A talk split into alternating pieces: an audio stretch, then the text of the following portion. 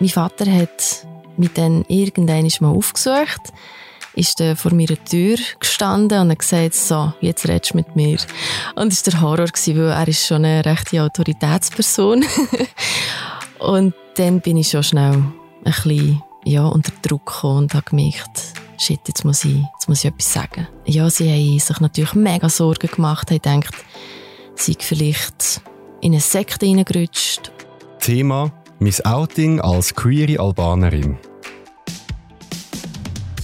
Das ist der Zurich Pride Podcast. Mit den spannendsten Menschen und den außergewöhnlichsten Geschichten. So bunt, so queer ist die Schweiz.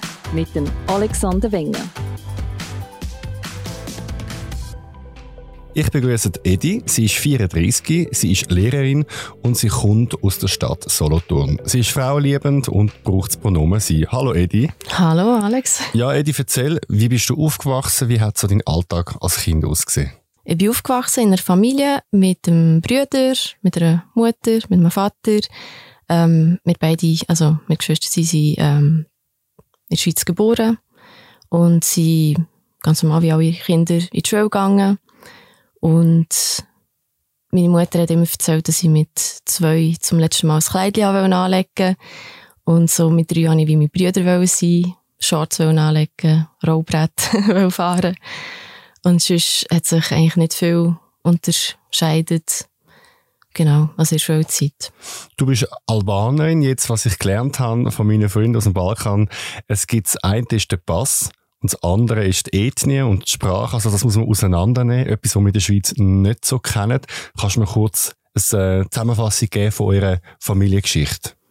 Also meine Eltern sind aus Montenegro. Sie sind aber, ähm, also ethnische Herkunft ist äh, albanisch.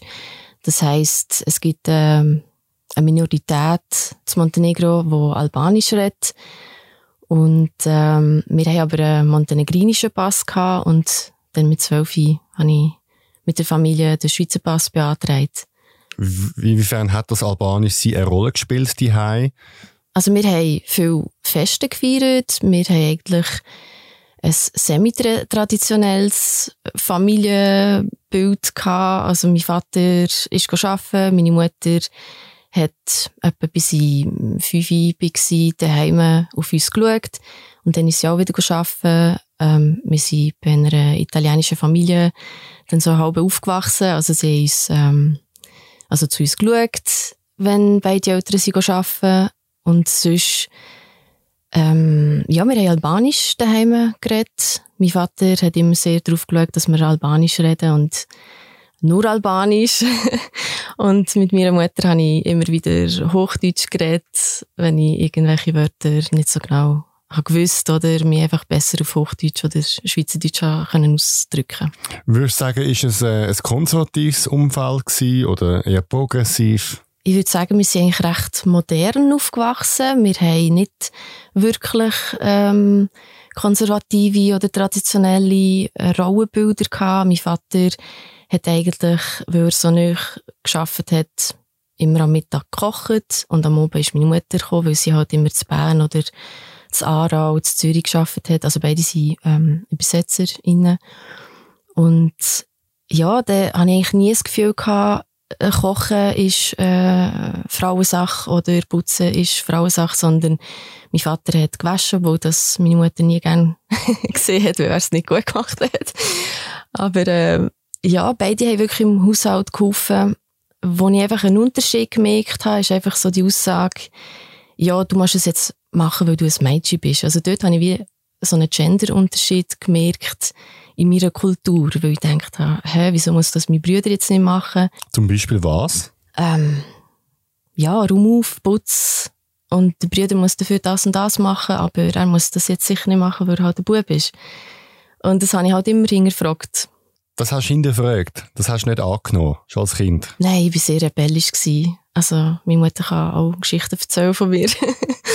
ähm, ja, ich glaube, es hat eben seit der Kindheit so angefangen, dass ich mich immer gegen so Strukturen gewehrt habe mit Kleidli und wieso muss ich jetzt lange Haare haben? Ich habe immer kurze Haare wollen, obwohl ich jetzt lange Haare habe, aber ich habe eigentlich mehr mit dem gespielt und eigentlich nie verstanden, wieso, dass man sich auf etwas ähm, so tut, ja, beschränken. Jetzt, so wie du das erzählst, ist es nicht ganz schwarz-weiß gewesen. Also es hat gewisse Sachen gegeben, die okay gewesen sind, wie beim Kochen beim Vater.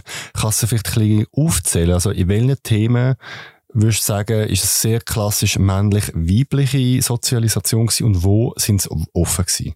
Also ich denke, sie haben schon gewisse Vorstellungen gehabt, ähm, dass wir, wenn wir mal heiraten, ähm, einen Partner oder eine Partnerin aus Montenegro, albanisch, am besten, am besten noch muslimisch, ähm, mit heimbringen. Ich habe eigentlich nie einen Freund dürfen mit heimnehmen. Es ist nie ausgesprochen worden.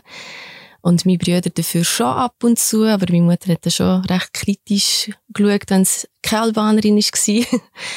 aber ähm, ja, das habe ich so aus Erinnerung, was recht ja, vielleicht traditionell oder konservativ war. Was mich noch interessieren woher kommt das eigentlich im Balkan, dass man nur mit der eigenen Ethnie Zeit verbringen heiraten?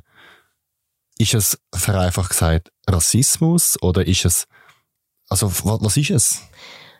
Ähm, Rassismus ist es auf gar keinen Fall, weil es geht nicht darum, dass man andere ähm, Ethnien tut irgendwie ähm, denunzieren, sondern ich glaube, es ist mehr damit verbunden, dass man sicher will dass man verstanden wird, dass die eigene Kultur weiter kann leben, die eigenen Werte kann weitergeben und ja, ich glaube, es ist auch ein gewisser Stolz da, oder? Dass man wirklich die eigene Spruch pflegt und die eigene Kultur pflegt. Mehr wegen dem. Haben denn Sie einen anderen Stolz zum Beispiel als vielleicht so ein Schweizer oder äh, von einer anderen Nation? Ähm, es ist recht lustig. Ähm, man hat eigentlich immer das Gefühl, dass Schweizer mega Vorurteile gegen Ausländer haben. Oder einfach Migranten, besser gesagt. Und eigentlich ist es auch umgekehrt so. Also, meine Mutter hat immer wieder mal so ähm, lustige äh, Vergleiche gemacht. Und ja, eigentlich kann man nicht sagen, ähm, Albaner sind so und Schweizer sind so. Doch unterscheiden sie sich, aber es vereint auch ganz viel. Also irgendwie ein Verständnis für verschiedene Kulturen, aber doch gern haben, dass man in der eigenen, eigenen Kultur bleibt. Nochmal zurück zu der Kindheit. Das eine ist jetzt eben das Mann- und Frau-Rollenbild, ähm, wo dich prägt hat. Was hat man zum Beispiel über Homosexualität oder vielleicht auch Transidentität denkt und gesagt? Trans ist gar kein Begriff gewesen. Homosexualität ist bei uns auch nie ausgesprochen worden. Das sind so, sage jetzt mal, Bilder gewesen, wo wir eigentlich nie Berührungspunkte hatten. Ist uns eher also, ich weiß jetzt nicht, ob es verschwiegen worden ist oder ob wir wirklich einfach nie an so ein Thema angekommen sind, dass wir das offen hätten können besprechen Ich bin sehr prüde aufgewachsen, also zum Beispiel Nacktheit war bei uns nie ein Thema gewesen. Oder, ähm, ja, also ich kann mich einfach daran erinnern, dass mein Vater äh, häufig sehr homophobe Aussagen gemacht hat, wenn es mal im Fernsehen Szenen gegeben mit zwei Männern, die sich küssen, zum Beispiel bei GZ, SZ, das ist mir noch geblieben. äh, da hat er dann gesagt, ah, schaut das weg, das ist Scheissdreck und da, dann wollen sie so Zeugs zeigen, damit es normal wird und das ist nicht normal. Und dann habe ich gedacht, was ist dein Problem? Also so schlimm habe ich es wie nie gefunden und ja, eigentlich nicht können verstehen, wieso er sich jetzt so aufregt, weil es hat mich nicht in dem Sinn verändert, mehr berührt oder weniger berührt. Das ist auch so okay gewesen, weil es ist ja Fernsehen. Noch schnell zum Anfang. Du sagst, ähm, du bist frauenliebend. Ist lesbisch oder bisexuell oder ist das, fühlt sich für dich nicht richtig an? Oder warum der Begriff frauenliebend? Ich denke, weil, also ich habe ja lange äh, einen männlichen Partner gehabt und, äh, weiss nicht, ich finde auch den Ausdruck schöner, frauenliebend. Ja. weil ja, das würde ja heißen, dass sie verschiedene Partner in meinem Leben wie wegstreichen. Und bisexuell würde wie für mich bedeuten, dass ich weiterhin auch aktiv auch ähm, beide Geschlechter würde anziehend finden oder es würde suchen, aber so ist es momentan nicht. Und wegen dem, also es kann sich auch ändern. Ich finde, das darf auch fluid bleiben. Okay. Ähm, Wann hast denn du gemerkt, wie alt bist du da gewesen, dass du frauenliebend bist oder auch Frauen kannst lieben? Wie ist die Anziehung? Wie soll ich sagen? Wie hast du die Anziehung gemerkt? Eigentlich sehr früh, aber dann konnte ich es wie nicht einordnen, was es ist. Zum Beispiel in einer Geschichte habe ich meinen Charakter, also weiblichen Charakter, ähm, verlegt oder sehr attraktiv gefunden. Und dann hat es sicher mal eine Lehrperson gegeben, die ich sehr anziehend gefunden habe, aber ich habe einfach das Gefühl, ich bin Fan von ihr. ich habe nicht genau gewusst, was das jetzt heisst. Und das ist auch lange so gewesen, bis ich dann mal, ja, so 13, 14 war. Und dann ist Tattoo gekommen. die Frauenband aus Russland. Ah, die, äh, die Fake-Lesbe genau, mit Things uh, She Said. Ja, das ja. hat eigentlich meine ganze Welt auf den Kopf gestellt. Und dann habe ich gedacht, wow, was ist das? Wer seid ihr? Ich will das auch. genau. Okay, also wie hast du das ähm, erforscht? Ich einfach auch die Erfahrung machen. Ich habe das so etwas Sinnliches gefunden und habe gedacht, wow, das sieht so toll aus, die zwei Frauen, wie sie sich küssen und ähm, dann weiss ich noch, habe ich meiner besten Kollegin gesagt, hey, hast du das neue, ähm, die neue Band, den neuen Videoclip gesehen und das wollte ich auch erleben? Und dann hat sie gesagt, ah ja, unsere Parallelklasse hat sich kürzlich eine geoutet und dann habe ich mich sofort auf sie gestürzt und ähm, in dieser Zeit haben wir gerade Brieffreundschaften gepflegt mit der Parallelklasse und dann habe ich ihr einen Brief geschrieben, dass ich eigentlich gerne die Erfahrung würde machen und ob sie mir von ihr kann erzählen und was ihre Erfahrungen bis jetzt sind. Hast du da schon gewusst, dass das lesbisch ist oder homosexuell, bisexuell und dass das äh, stigmatisiert ist? Ich wusste, dass es, also, dass die Begriffe mittlerweile gibt. Ähm, das ist auch sicher in Schule nicht an sich thematisiert wurde in einem Fach oder so, aber unter den Jugendlichen ist es sicher mal äh, thematisiert worden.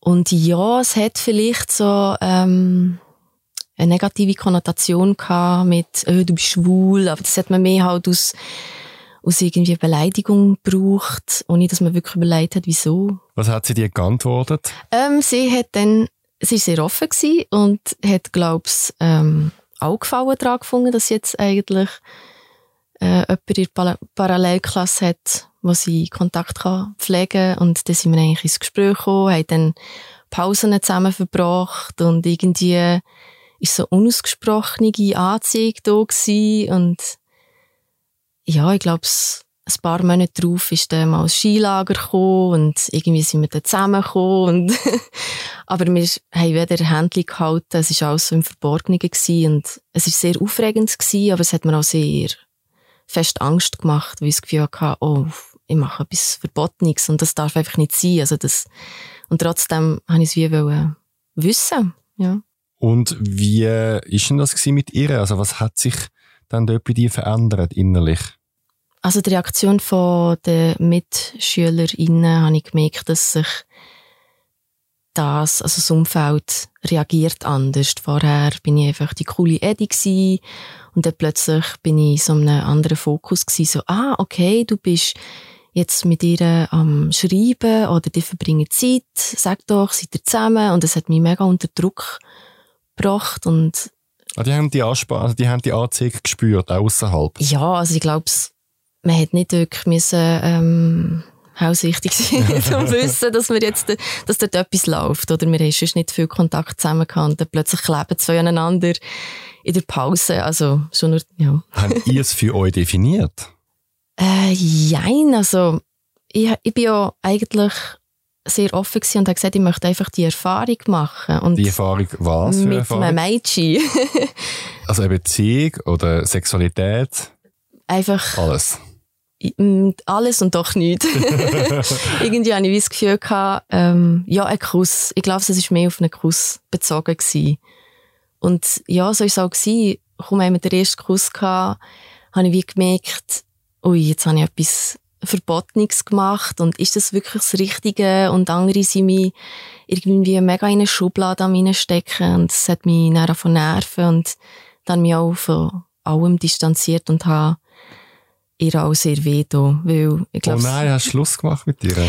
Ja. Oh. und sie ist dann auch ziemlich am Boden zerstört gewesen und hat mir nachher in den Sommerferien, wo nachher die äh, Oberstufenzeit fertig war, hat sie mir dann auch eine Karte geschickt und ähm, hat dann auf Albanisch aus äh, Gruß «Ich liebe dich» äh, Oh. geschrieben und Ist das Volinte? nein, das ist, das wäre Serbisch, äh, Aha. «Der Dua». Ate Dua. Und dann ist meine Mami gekommen, weil sie immer die Post geleert hat. Und dann hat sie gesagt, du, da hat eine geschrieben, der Dua. Was, was ist das? Also soll das? Und dann habe ich gesagt, ah, nein, haha, sie, sie denkt, sie schreibt die, ich habe die gern, weisst, das, sie hätte das nicht können unterscheiden Und dann hat sie gesagt, ah, ah, okay. und dort habe ich wirklich schnell Panik bekommen. Aber das ist so das Zeichen, wenn man die- mit der internalisierten Homophobie, also wenn man aufwachst und das nur schlechte Bilder hat, dass man nachher dem so verfällt und dann noch den anderen Leuten noch so weh macht, oder? Ja, nun. Ähm, ist uns allen in irgendeiner Form passiert. Okay, das heißt, du hast sie absolviert, muss man sagen. Mhm. Aber wie bist denn du mit dir selber umgegangen? Hast du die Gefühl dann verdrängt oder ist es für dich klar gewesen, das ist, da ist etwas mehr rum? Ich habe es, glaube ich, schon verdrängt. Wobei, ich muss auch sagen, ich bin jetzt nicht mega, also ich bin schon auch, ähm, vielleicht ein bisschen verliebt gewesen, aber es ist nicht so gewesen, dass ich plötzlich, ähm, das Gefühl hatte, dass ich alles muss über Bord werfen und mit ihr durchbrennen. Sondern es ist Erfahrung gewesen. Ich habe mich auch wirklich auf das wie fokussiert und für mich ist das dann wie abgeschlossen gewesen. Und kurz darauf hat es dann auch eine Abschlussparty bei einer Kollegin gegeben und ja, dort haben wir dann noch eine Flaschendreie gemacht und dann haben sich wirklich alle müssen küssen und dann habe ich eine andere Kollegin geküsst und dann habe ich wie gemerkt, mal, das gefällt mir schon noch.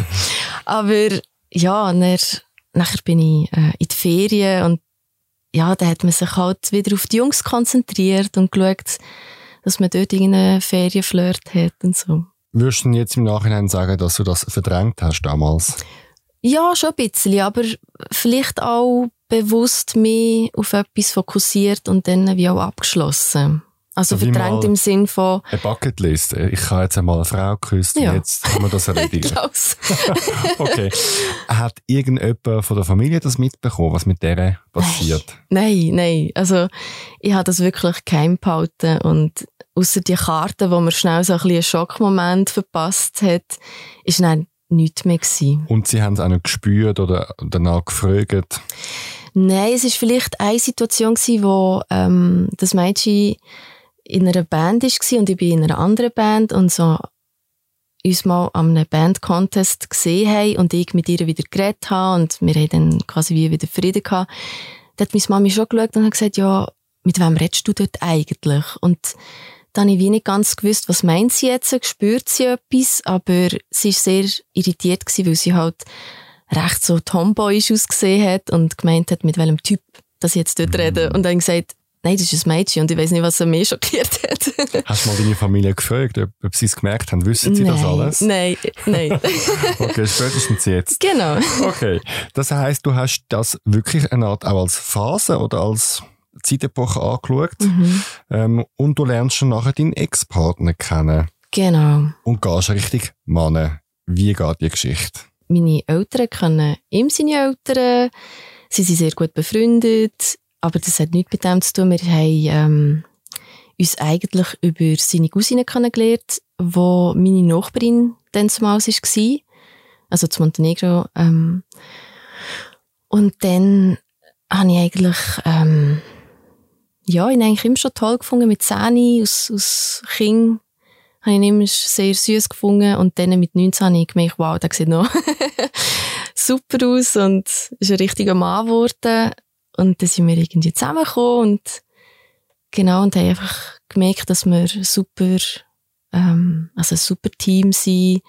Obwohl es eine Fernbeziehung war, haben wir uns so viel Mühe gegeben.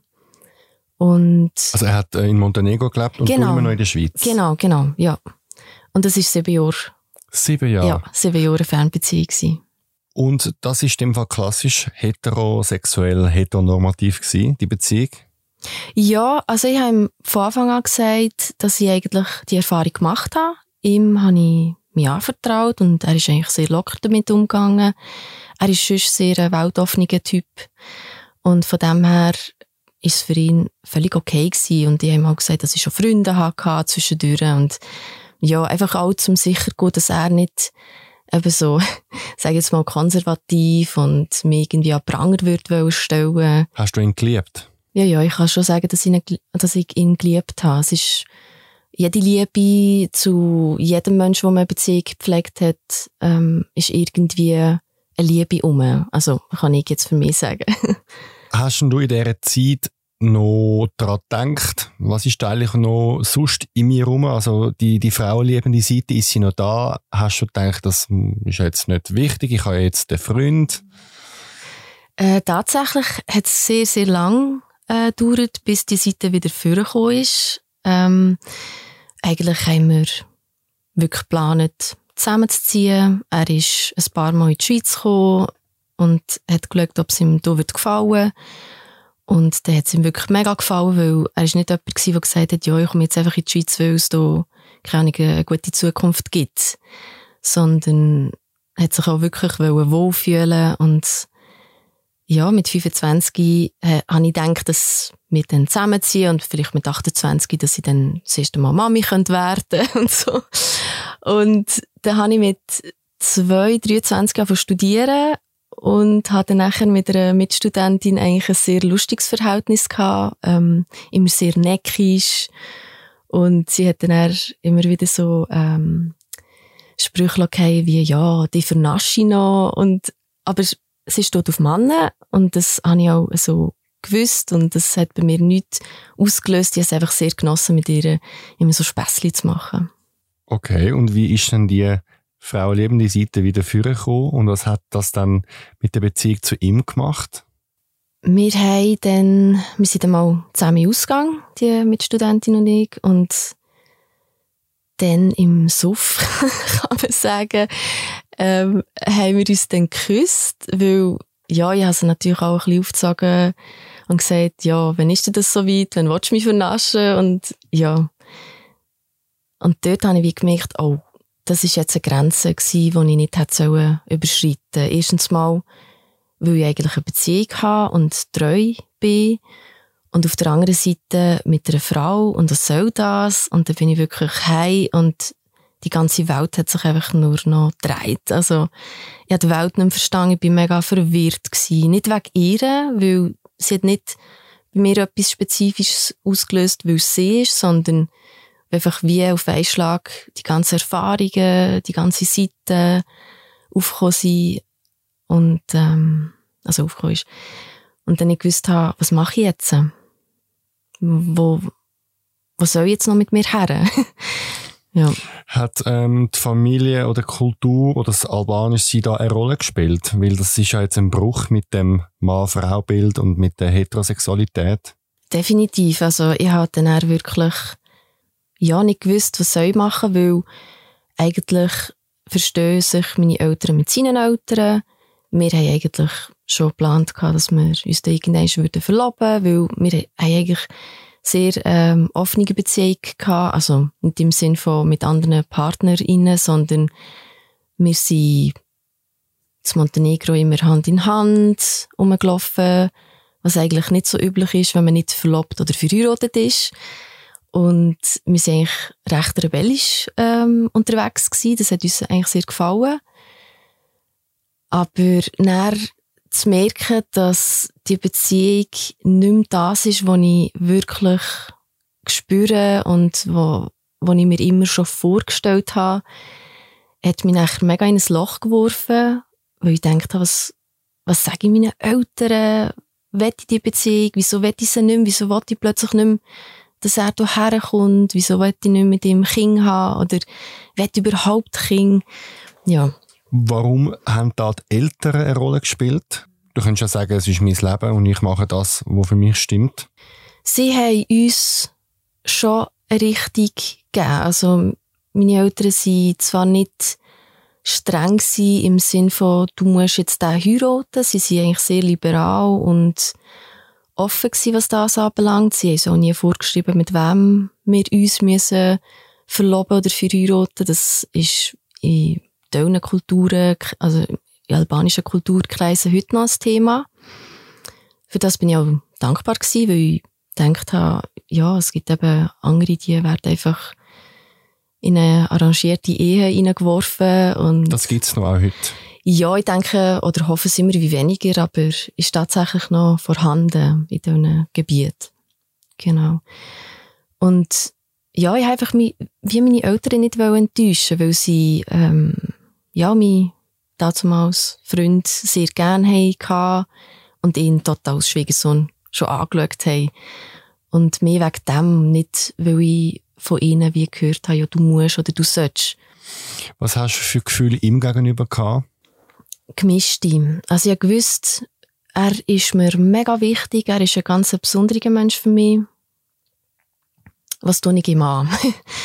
Wieso will ich das nicht mehr? Also ich habe mega Schuldgefühl. Ich habe das Gefühl ich habe ihn mega betrogen oder ja, einfach mir das Elend gegangen, weil ich das Gefühl hatte, dass er ist es doch und wir haben es doch so gut zusammen und ich habe ihn so gern. Ich will nochmal gerne auf die Situation mit dem Kuss mit der Freundin zu sprechen kommen, weil du wärst ja nicht die Erste auf dieser Welt, die betrogen hat. Und ein Kuss ist ja noch die harmloseste Form, oder? Es gibt ja noch Schlimmes. Es gibt noch mhm. Sex und Affären, mhm. wenn man eine monogame Beziehung hat. Ähm, und du hast ja in der Vergangenheit schon ein paar Mal ja gemacht. Es ist jetzt auch nicht das erste Mal gewesen, wo du eine Frau geküsst hast. Kannst du vielleicht ähm, beschreiben, was genau der Auslöser für deine, für dein Chaos war? Du hättest ja auf die Seite schieben und wieder zu ihm gehen und sagen, ist mein kleines Geheimnis. Ich kann es dir im Fall nicht so genau sagen. Ich habe das Gefühl, es ist wirklich unbewusst gewesen, oder mir ist einfach durch das wie bewusst worden, dass die andere Seite auch noch in mir lebt. Und dass ich es einfach nie wahrgenommen habe. Und mit dem Kuss hat sich einfach wie entfaltet und ist plötzlich echt da gewesen. Also hast du wie nicht mehr wegschieben Es ist wie, ja. es ist wie sehr präsent gewesen. Genau. Wie lange hast du mit dir gehadert und hat dein Umfeld etwas gemerkt? Hat er etwas gemerkt? Ja, das ist eigentlich eine sehr schlimme Zeit gewesen, weil ich das Gefühl hatte, so jetzt musst du dich zusammenreissen. Du machst Folgendes, du ähm, probierst, es, probierst es aus und dann ist es fertig. Die Phase und dann, ja, dann hat es sich damit erledigt. Und irgendwie ähm, habe ich es probiert, einfach zu managen und Was dann genau? Äh, einfach wieder in die Beziehung zurückzufinden. Also es ist schon eine Fernbeziehung, aber das ist nie ein Problem gewesen, weil entweder ist er immer in die Schweiz gekommen oder ich bin nach Montenegro gegangen und jetzt plötzlich habe ich das Gefühl gehabt, ich möchte ihn gar nicht mehr so oft sehen. Oh. Ja. Oh, ja. Und nicht, weil ich ihn eben nicht gerne hatte, sondern ich habe mich plötzlich mega eingegangen gefühlt in dem Plan, den wir hatten, habe ich das Gefühl, haben wir einfach uns wie zu viel vorgenommen fürs Leben. Es ist mir einfach wie alles zu viel gewesen. Die ganzen Erwartungen, ähm, die ganzen Familien, die ich enttäuschen könnte und was könnten andere über mich denken, weil ja, es ist schon so, dass in unserer Kultur noch sehr viel Wert darauf gelegt wird, was das Umfeld von einem denkt. Hast du ihm etwas gesagt vom Kuss? Ja, ich glaube, sie haben ihm das erzählt und der war ja schon so ein bisschen baff gewesen, aber ich habe gesagt, ja, weißt, du, es war nur im Suff und da war es lustig aber ja, ja, einfach, habe recht abgespielt. und er hat es dann eigentlich locker genommen, weil ich ihm wie versichert habe, dass es einfach wirklich nur echt aus Spass war. Und doch hat mich das nicht losgelassen. Und dann habe ich das Gefühl gehabt, ja, jetzt melde ich mich mal bei Purple Moon an. ja, dann hatte ich eigentlich so die ersten Dates gehabt. Und ich habe mich einfach wahnsinnig schlecht gefühlt, weil ich wie das Gefühl hatte, ja, jetzt bin ich am Betrügen. Jetzt bin ich effektiv am Betrügen und das habe ich eigentlich nie wollen. Und das ist eigentlich das Schlimmste, was ich jemandem hätte antun können weil ich es mega blöd finde. Und da habe ich wie das Gefühl gehabt, das muss jetzt sein, damit ich das hinter mir kann bringen kann. Aber mit welcher Frage hast du dich dann bei Purple Moon angemeldet? In der Hoffnung, einmal Sex zu haben und dann ist es wie vorbei? Ich glaube es.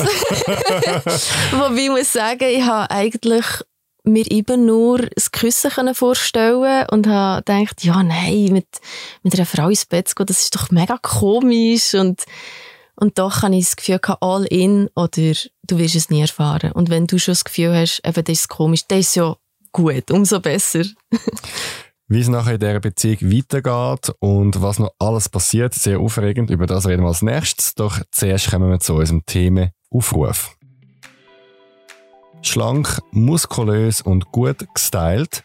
Du entsprichst aber nicht einem Schönheitsideal von der schwulen Szene. Wenn du auf Grindr und Co. Leute anschreibst, kommst du entweder keine Antwort, Absagen oder im schlimmsten Fall Beleidigungen über. Wenn du mal willst, der Szene die Kappe waschen und über wahre Werte wie Respekt reden, dann komm in den Podcast, mein Thema demnächst, meine Abrechnung mit der oberflächlichen Schwulen. Wird mein Gast, bewirb dich via Formular auf zurichpridefestival.ch unter Podcast oder mail mir auf podcast.zhpf.ch.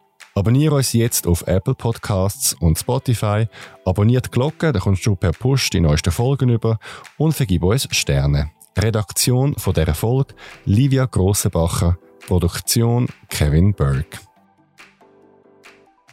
Willkommen zurück zum Thema Miss Outing als queere Albanerin.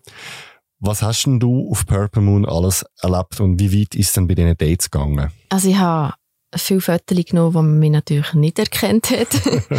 Aber es hat mir Sicherheit gegeben, weil man sich ja hat müssen registrieren dass nicht jede Person da drauf kann, die mich vielleicht auch wiedererkennt. Also habe ich mich eigentlich so Step by Step getraut, mal ein Foto reinzutun, wo man mich auch sieht, weil schließlich kann ich auch jemanden treffen, der mich vielleicht auch zumindest äußerlich noch gut findet.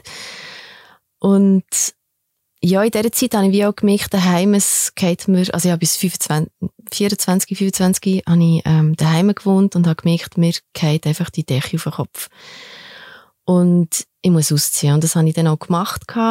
Und das war auch schon ein Schritt, gewesen, wo meine Eltern wie nicht, nicht verstanden haben. Sie haben das Gefühl gehabt, ja, wenn du mal ausziehst, dann machst du das, wenn du zum Mann gehst oder wenn du auch mal mit dem Mann zusammenziehst. und ja, ich als Rebellin habe dann gefunden, so, nein, jetzt will ich mal allein leben und dann äh, können wir auch weiter schauen. Und das hat natürlich, ähm, hat mich schon recht irgendwie, irgendwie erleichtert. Und bei den Dates, also hast du auch Frauen kennengelernt? Bist du zu Dates an? Genau, ich habe nachher das erste Date mit einer Frau und das war okay. Gewesen. Man hat sich nett unterhalten und dann hatte ich ein zweites Date. Gehabt. Dann ist ein weiterer Kuss ähm, gefallen, aber das ist noch nichts geworden. Und dann habe ich gedacht, ja, komm, noch ein Date. ja, und dann habe ich jemanden getroffen, wo, ähm, wo ich mich schon ein bisschen verliebt habe. Und dort bin ich mega in Clinch gekommen. Und das war auch in dem Jahr, gewesen, bevor ich eigentlich dann definitiv Schluss gemacht habe mit dem Ex-Partner. Und dort habe ich wie gemerkt, das kann ihm gut gehen. Also es gibt keinen Weg zurück. Und Anhand von was hast du das gemerkt? Oder was war schöner gewesen an dieser Frau und an dieser Verbindung? Sie hat mir ähm, sehr gefallen. Also ich hatte, ich hatte das Gefühl, gehabt, ja, so ein bisschen Stigma denken, weil ich ja nur die eine Seite gehört habe von allen Leuten, ja, Lesben sind kurzhörige und äh, Mannsweiber und einfach viel Negatives. Und ich habe mit der Stunde festgestellt, dass es nicht so ist, dass es mega tolle Persönlichkeiten gibt, die überhaupt nicht irgendwelchen äußerlichen ähm, Stereotypen entsprechen. Und ja, der, das hat mich recht erstaunt, dass jemand so hübsch vor mir sitzt und mich noch toll findet. Und ja, die hat mich nachher abserviert. Oh nein. Ja. Aber anhand von ihr hast du gemerkt, ähm, die Seite kann ich nicht mehr weiter verdrängen. Genau, also dort hat es mir wirklich der Irmo reingezogen. Und dort habe ich gemerkt, also wenn die jetzt wieder, also wenn du überhaupt in jemanden Neues kannst verlieben, dann ist das nicht mehr tragbar. Dann kannst du nicht mehr in einer Beziehung sein. Wie war Schluss machen? Ach, ganz, ganz, ganz, ganz schlimm. Weil, bevor ich Schluss gemacht habe, ähm, ja, habe ich eigentlich mein erstes Mal mit einer Frau gehabt. Und nachher zu wissen, dass ich wirklich, also dass einfach kein Weg mehr zurückgeht, hat mich in ein rechtes Loch reingebracht und ich habe das Gefühl, entweder du jetzt dein Leben beenden oder du riskierst alles und verlierst einfach alles. Und ich habe mich dann für das Risiko entschieden und habe ihm gesagt, dass, dass es einfach eine andere Seite in mir gibt und dass ich dem nicht mehr widerstehen kann und dass ich ihn trotzdem mega gerne habe und es nicht an ihm liegt, sondern ja, dass es einfach nicht fair ist. Und er hat dann gefunden, ja komm, wir heiraten doch einfach und dann wird es niemand erfahren. Und das hat mich mega schockiert, weil ich dachte, ich kann doch nicht einfach jemanden heiraten und einfach so tun, wie wenn es die Seite in mir gar nicht gibt. Und vor allem, wie hat er mit dem können leben? Also das ist für mich gar nicht gegangen. Ja, und schlussendlich habe ich mich dann wirklich getrennt und er hat dann noch um mich gekämpft und ist dann immer wieder in die Schweiz gereist und eins hin und her und ja, ganz schlimm. Ui. ähm, was hast du deinen Eltern gesagt? Ich habe ihnen nicht viel können sagen, also nicht irgendwie einen spezifischen Grund können sagen. Einfach, also sie haben die Welt nicht verstanden, wieso, dass wir, also wieso, dass ich nicht mit ihm zusammen sein Ich habe einfach probiert zu erklären, dass ich nicht mehr so glücklich bin, dass ich irgendwie nicht das Gleiche will, dass wir zwei verschiedene Sachen wollen. Und meine Mutter hat dann einfach gefunden, ja, vielleicht hättest du ihn einfach heiraten Und das ist, ja, für mich auch komisch gewesen, weil ich dachte, ja, mit dem löst man eben nicht Problem. gewisse Probleme. genau. Wie ist es nachher für dich weitergegangen? Wie hast du dich gefühlt in dieser Zeit? Was hast du gemacht? Auf der einen Seite ähm, hatte ich eigentlich die Freiheit gehabt, fern von einer Beziehung, von den Plänen, nicht mehr müssen an eine Heirat und an die Zukunft denken. Und auf der anderen Seite eigentlich die Freiheit zu haben, ähm, Leute zu treffen, aber auch sehr ungewiss, was passiert. Ja, und vor allem von einem Outing habe ich erst gar nicht gedacht. Warum nicht? Ähm, ich habe mich, glaube ich, zuerst mit mir beschäftigen, bevor ich mich irgendwie definiere oder gegen rausgehe oder so. Hast du irgendjemandem in deinem Umfeld gesagt? Freundinnen oder so? Ja, also mit denen, die ich studiert habe, die haben schon gemerkt, dass dort etwas am Laufen ist und dass sich bei mir etwas verändert. Und meiner besten Kollegin habe ich es gesagt. Und ja, also die paar haben es wie gewusst. Und dann auch einer Mitbewohnerin. Genau, einfach denen, die ich wie vertraut habe. Wie ist es dann nachher weitergegangen? Was hast du eigentlich gedacht, wie das ausgeht, die, die Zeit? Also ja, zuerst gedacht, dass ich einfach mal ein bisschen daten und vielleicht dann mich wieder verlieben und wieder mal eine Beziehung haben. Aber so ist es gar nicht gewesen. Ich habe mich von, vom einen Date, also vom einen ins nächste gestürzt und auch in Ausgang und bin eigentlich wirklich jedes Wochenende nur zu Zürich oder zu Bern oder einfach überall, wo irgendetwas Quiz gelaufen ist, Das klingt aber auch noch schön, also wie zweite Pubertät. Tatsächlich. Ich hätte es nicht gedacht, aber es war wirklich eine zweite Pubertät. Gewesen. Und ja, ich habe mich daheim einfach nie mehr blicken weil ich mich einfach wie mit meinen Eltern nicht mehr auseinandersetzen Ich wollte nicht wissen, was sie über mich denken oder ja, dass sie mich nicht mit Fragen durchlöchern und vor allem habe ich mich auch nicht bei ihnen outen, weil auf der einen Seite habe ich das Gefühl gehabt, ich schäme mich und ich habe ihnen viel Sorgen bereitet und habe sie sicher auch enttäuscht mit dem, dass ich nicht mehr mit dem Traumschwiegersohn zusammen bin. Und auf der anderen Seite habe ich einfach auch für mich herausfinden, wer bin ich, was mache ich überhaupt, was soll das und ja, woher geht's? Wie sind Sie damit umgegangen? Also mit was? Dass du dich nicht mehr meldest. Ui. ähm, ja, also mein Vater hat mich dann irgendwann mal aufgesucht, ist dann vor meiner Tür gestanden und hat gesagt, so, jetzt redest du mit mir. Und das war der Horror, gewesen, weil er ist schon eine rechte Autoritätsperson. und dann bin ich schon schnell ein bisschen ja, unter Druck gekommen und habe gemerkt, shit, jetzt muss ich, jetzt muss ich etwas sagen. Weil, ja, sie haben sich natürlich mega Sorgen gemacht, haben gedacht, sie vielleicht in eine Sekte reingerutscht oder dass mir vielleicht Gewalt angetan worden ist oder dass ich vielleicht Drogen genommen habe oder was weiß ich. Also, mein Vater hat mir etwa alles aufgezählt und ich einfach nur zu rennen und er hat gesagt, was ist es? Was ist mit dir los? Sag uns. Und dann habe ich gesagt, ja, ich bin bisexuell. Und dann ist er in Tränen ausgebrochen und hat gesagt, ach, wenn es nur das ist, Gott sei Dank. und dann hat er mich umarmt und ich habe die Welt nicht verstanden, weil ich eigentlich so quasi meinen homophoben Vater vor mir hatte und ich habe mir alles Mögliche ausgemalt, was er mir sagen könnte oder an den Kopf könnte werfen oder mich könnte enterben oder was weiß ich. Und plötzlich ist er mega verständnisvoll gewesen und das habe ich nicht mehr verstanden. Glaubst du, dass er einfach vielleicht auch einen Wandel gemacht hat? Ich meine, deine Erlebnis über Homosexualität und Sachen, die er gesagt haben, ist auch schon mehrere Jahre zurück. Oder weil du dich so lange nicht gemulden hast, haben sie sich die schlimmsten Sachen ausgedacht und das hat eine Art geholfen? Das kann sicher beides damit ja, zu tun haben.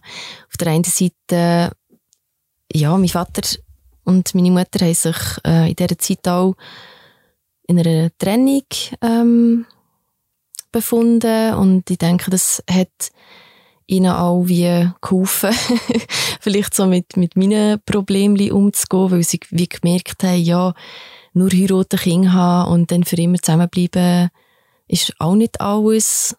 Aber ich denke, es ist wirklich, dass mein Vater als das Schlimmste erwartet hat und gefunden hat, ja, dir geht's ja gut und dass jetzt du halt nicht nur Männer liebst, ist das wenigste, also nicht das Schlimmste.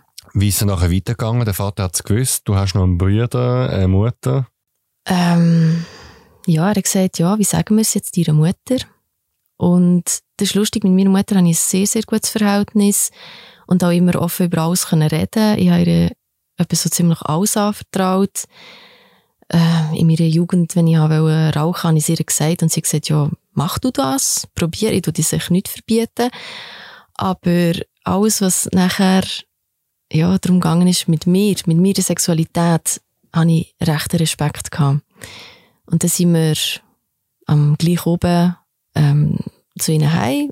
Und, also, mein Bruder war nicht daheim. Er hat dann schon in einer eigenen Wohnung gewohnt. Und dann habe ich es meiner Mutter gesagt.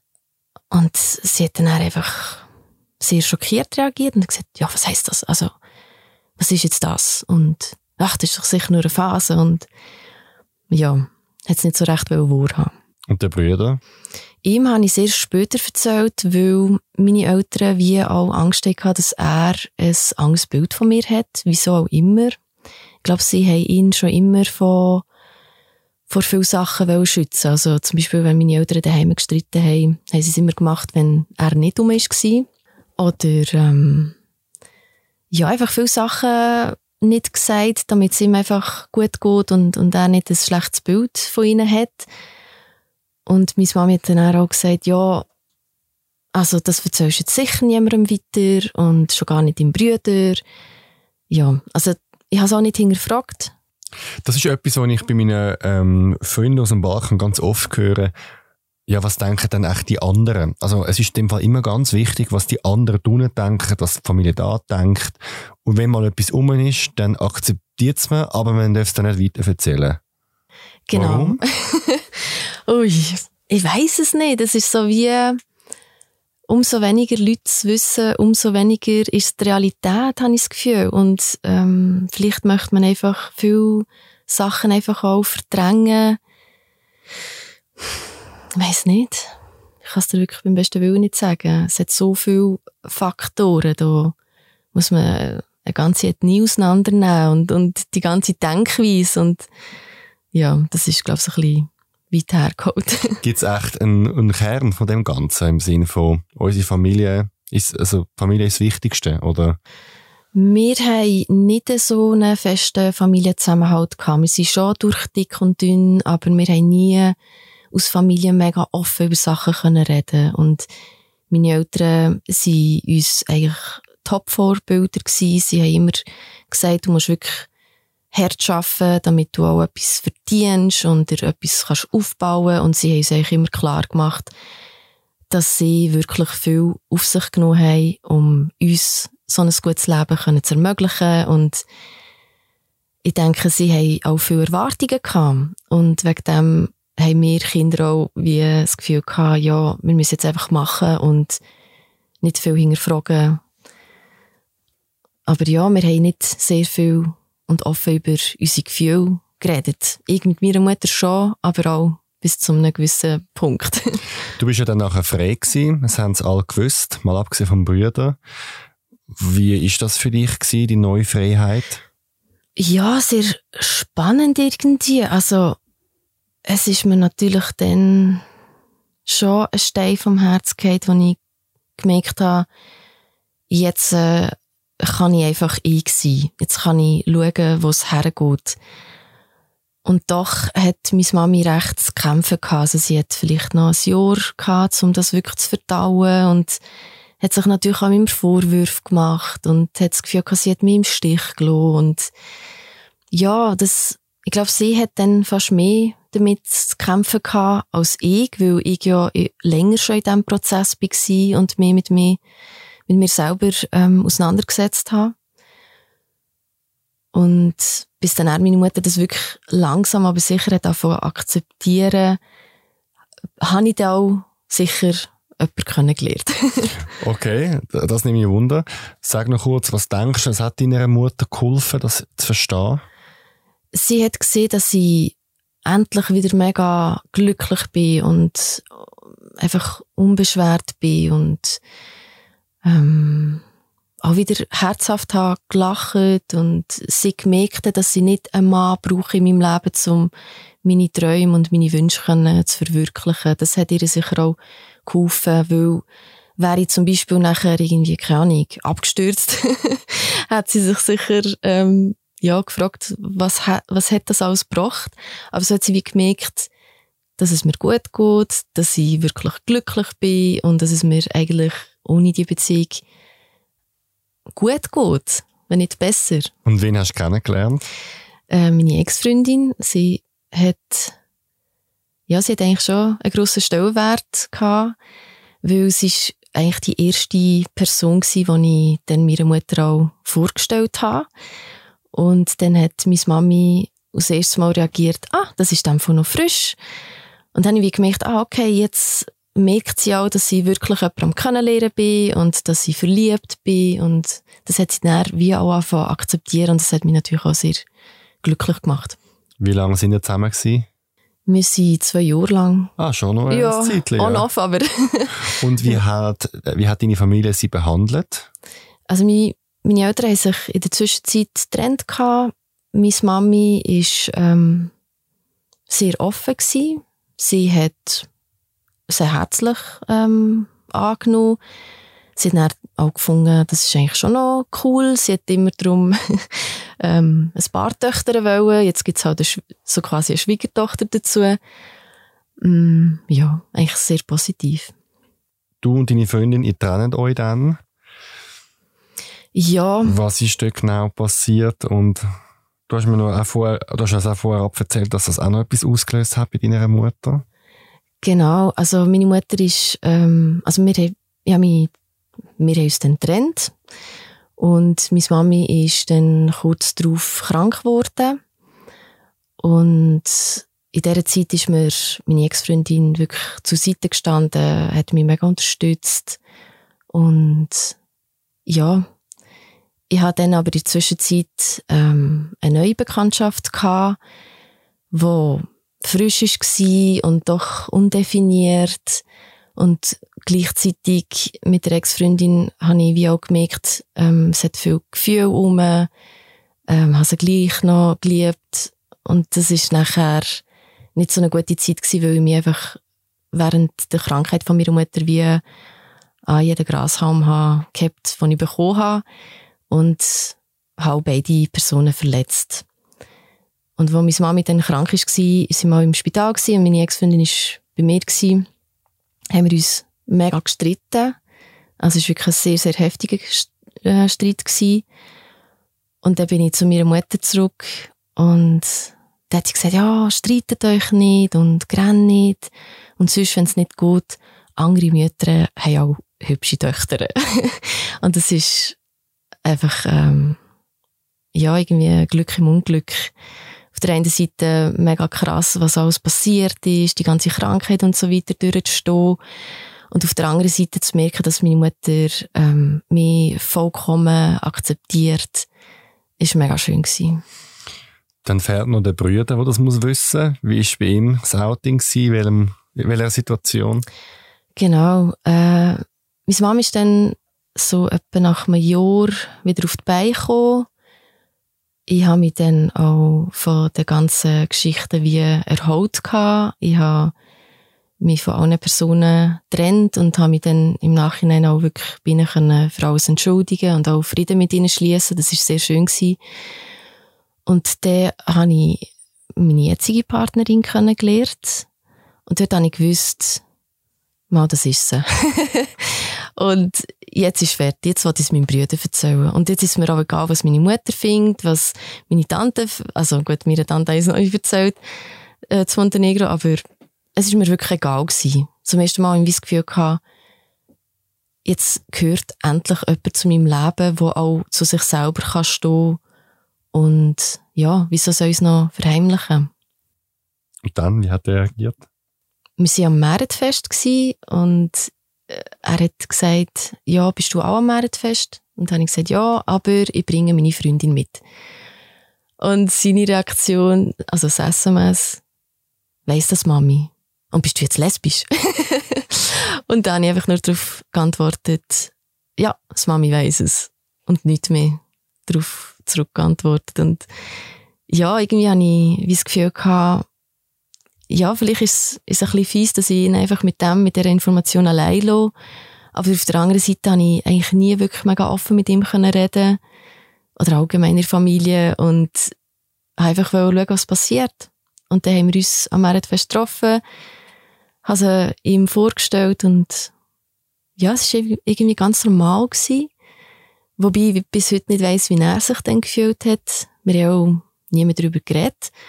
Aber es ist dann auch wie kein Thema mehr gewesen. Also ich habe wie vielleicht noch erwartet, dass er eventuell noch etwas dazu sagt oder ja, vielleicht noch etwas fragt oder so, aber ja, das ist dann eher nicht mehr gekommen.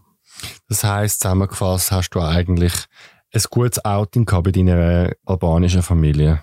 Würdest du das unterschreiben? Summa summarum, ja. Schlussendlich schon. Schlussendlich. Schlussendlich schon. Wirklich, also über sieben Brücken bin ich gegangen und äh, der Tau und alles, aber ich habe, glaube ich, mir selber viel, viel, viel mehr Druck gemacht. Und es gibt sicher auch Outings, die einen schlechteren Ausgang haben. Aber der Druck ist natürlich von der Erziehung auch gekommen.